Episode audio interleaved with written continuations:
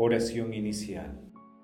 Santo Espíritu de Dios, amor del Padre y del Hijo, ilumínanos con tus dones para que podamos comprender los tesoros de la sabiduría que Jesús nos quiere revelar en este día. Otórganos la gracia para meditar los misterios de la palabra y revélanos sus más íntimos secretos. Madre Santísima, intercede ante la Santísima Trinidad por nuestra petición. Ave María Purísima, sin pecado concebida.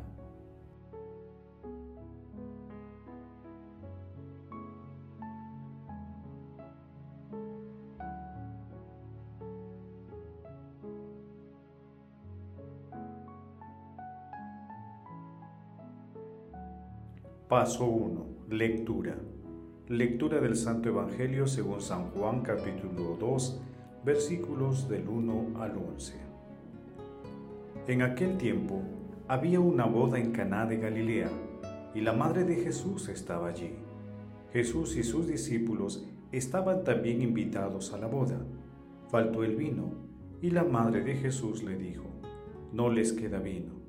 Jesús le contestó, Mujer, déjame, todavía no ha llegado mi hora. Su madre dijo a los sirvientes, hagan lo que él les diga. Había allí colocadas seis tinajas de piedras para las purificaciones de los judíos, de unos cien litros cada una. Jesús les dijo, llenen las tinajas de agua, y las llenaron hasta arriba. Entonces les mandó, saquen ahora un poco y llévenselo al mayordomo. Así lo hicieron. El mayordomo probó el agua convertida en vino sin saber de dónde venía. Solo lo sabían los sirvientes que habían sacado el agua. Y entonces llamó al novio y le dijo, Todo el mundo pone primero el vino bueno, y cuando ya están bebidos el peor. Tú, en cambio, has guardado el vino bueno hasta ahora. Así, en Caná de Galilea, Jesús comenzó sus signos, manifestó su gloria y creció la fe de sus discípulos en él. Palabra del Señor, Gloria a ti, Señor Jesús.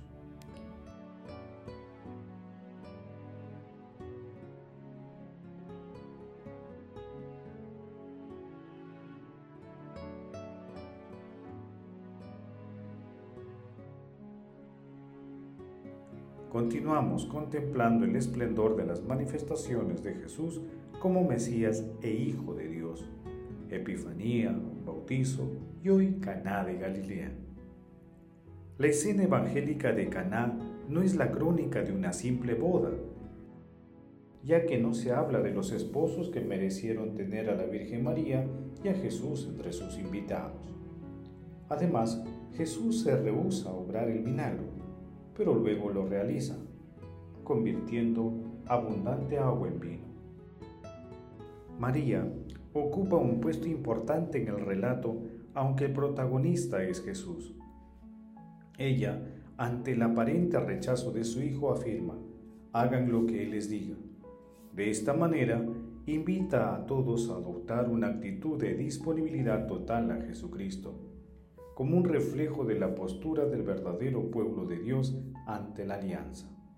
Sus palabras son el eco del pueblo fiel. Haremos cuanto dice el Señor. Éxodo capítulo 19, versículo 8. Jesús ocupa el centro del relato.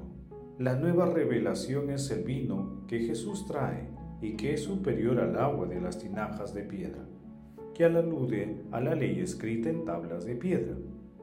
Además, Jesús manifiesta su misterio, por eso elige unas bodas, ya que la alianza mesiánica fue anunciada por los profetas bajo el simbolismo de unas bodas. Oseas capítulo 2 versículos del 16 al 25, Jeremías capítulo 2 versículo 1 siguientes, Ezequiel capítulo 16, Isaías capítulo 54 versículos del 4 al 8 y también en el Cantar de los Cantares. En Caná llegó la hora mesiánica con la sobreabundancia, generosidad y el amor de Jesús características esenciales de su vida terrena y del tiempo de gracia que vivimos. Así Jesús manifiesta su gloria y santifica todo con su presencia. pero quiere contar con nuestra participación.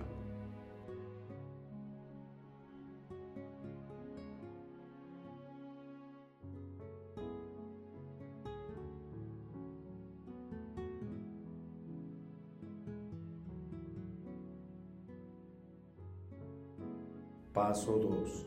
Meditación. Queridos hermanos, ¿cuál es el mensaje que Jesús nos transmite a través de su palabra? Señor, que Caná te alabe porque tú has alegrado este convite. En la esposa has simbolizado a la Santa Iglesia. En los convidados has visto a los llamados y en el triunfo de este milagro has anticipado la figura de tu grandiosa venida. San Efrén el Sirio. Jesús adelanta su hora por intercesión de María, su madre. Qué poder intercesor el de nuestra Santísima Madre. Por ello debemos de invocarla y tratarla como madre, porque ella es el camino más corto y directo a Jesús. Y al contemplarla, nos repetirá su santo y único mandamiento, hagan lo que Él les diga. Es decir, a nosotros nos toca llenar las tinajas hasta el borde y nuestro Señor Jesucristo hará el milagro. En la actualidad, en medio de un mundo insensible a los prodigios diarios que realiza Dios, nuestra Santísima Madre nos garantiza que donde ella esté, estará Jesús y la alegría celestial estará asegurada porque el Señor siempre irá al encuentro de las necesidades de la humanidad. Jesús, María y José ama.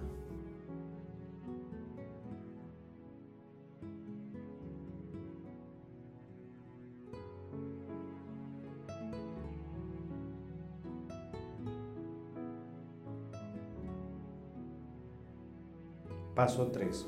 Oración. Dios Todopoderoso y Eterno, que gobiernas a un tiempo cielo y tierra, Escucha compasivo la oración de tu pueblo y concede tu paz a nuestros días. Amado Jesús, gracias porque al venir nuestro mundo nos trae la vida y la alegría de tu divinidad. Gracias, amado Jesús, porque estamos invitados a la fiesta continua de tu hora, la de la salvación. Amado Jesús, misericordia pura, tú que estás sentado a la derecha del Padre, alegra con la visión de tu rostro a nuestros hermanos difuntos. Madre Santísima, Madre del Amor Hermoso, intercede también por nuestras necesidades ante la Santísima Trinidad, con tus ojos atentos y socorredores, capaces de intuir por anticipado agotamiento del vino de las bodas.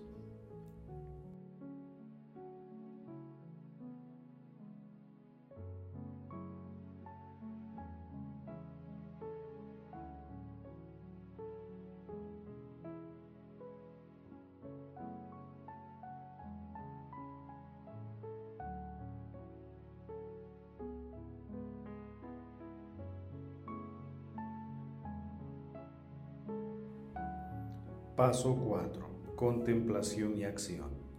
Hermanos, contemplemos a Dios y a nuestra Santísima Madre con un texto de Hermes Ronchi.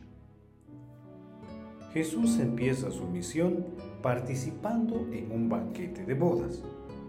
Con todas las situaciones trágicas, las lepras, las muertes y las cruces que había en Israel, Jesús empieza casi jugando con el agua y con el vino Jesús acude a una fiesta, a una fiesta del amor, aunque para decirnos algo bellísimo. El amor es la única fuerza que está en condiciones de llenar la tierra de milagros. El amor es ya en sí mismo un acontecimiento milagroso. Y estaba con ellos la Madre de Jesús. María vive con atención. María aparece como una presencia amistosa atenta para que no cese el canto y no se detenga la danza y la fiesta de los pobres, para que no se apague la certeza de que amigo es un nombre de Dios. La Madre de Jesús dijo a los siervos, Haced lo que Él les diga. María se olvida de sí misma, desaparece, ya no hablará más. se vuelve transparencia de otro. No detiene en ella ni los méritos ni la atención, sino que se remite a su Hijo, hacer aunque sin ver. María mira a los otros y no a sí misma, y los siervos se disponen a realizarlo. Se convierten en hombres y mujeres irradiantes de vida. Son las últimas palabras de María en el Evangelio, las primeras y las últimas que nos dirige a los hombres. Había hablado con los ángeles, con Isabel, con su hijo, pero este es su testamento para los hombres. María es la primera en ver cómo desaparece la alegría de nuestros convites. Casas sin paz, comunidades sin confianza, actividades sin entusiasmo, ciudades donde es imposible vivir y la tierra que se vuelve sucia, fea y desierta. Ahora bien, nuestra existencia puede volver a estar bajo el signo del prodigio, como en Caná. Si elevamos los ojos desde el pequeño círculo de nuestros intereses, si acogemos a Jesús que desciende al nudo germinal de la vida, si aprendemos de María cómo se sirve a Dios con seriedad, a los hermanos con tierna amistad, y a la vida con alegría. Caná y el papel de María nos revelan a un Dios atento a lo gratuito, un Dios atento a tu felicidad y pendiente de ella. Un Dios que no es la punta de una pirámide de seres, la respuesta a todas nuestras preguntas, sino alguien que da una profundidad única a todo lo que tú haces. El Dios de Caná es el Dios de la fiesta, del vino, del amor gozoso que danza. Y yo creo en Dios porque es un Dios feliz, que nos proporciona el placer de vivir porque nos hace eternamente otra cosa que considerar a cada hombre como más importante que el mismo. Yo soy ese hombre y soy un hombre agradecido. Queridos hermanos, hagamos el compromiso de acudir continuamente a nuestra Santísima Madre, ya que ella nos acercará a nuestro Señor Jesucristo, porque el milagro de Caná que reveló al Rey de la Gloria continúa en el banquete de la Iglesia. Glorifiquemos a la Santísima Trinidad con nuestras vidas.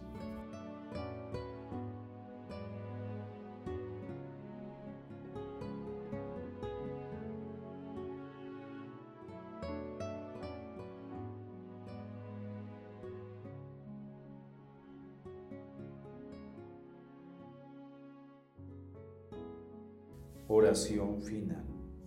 Gracias Señor Jesús porque tu palabra nos conduce por caminos de paz, amor y santidad.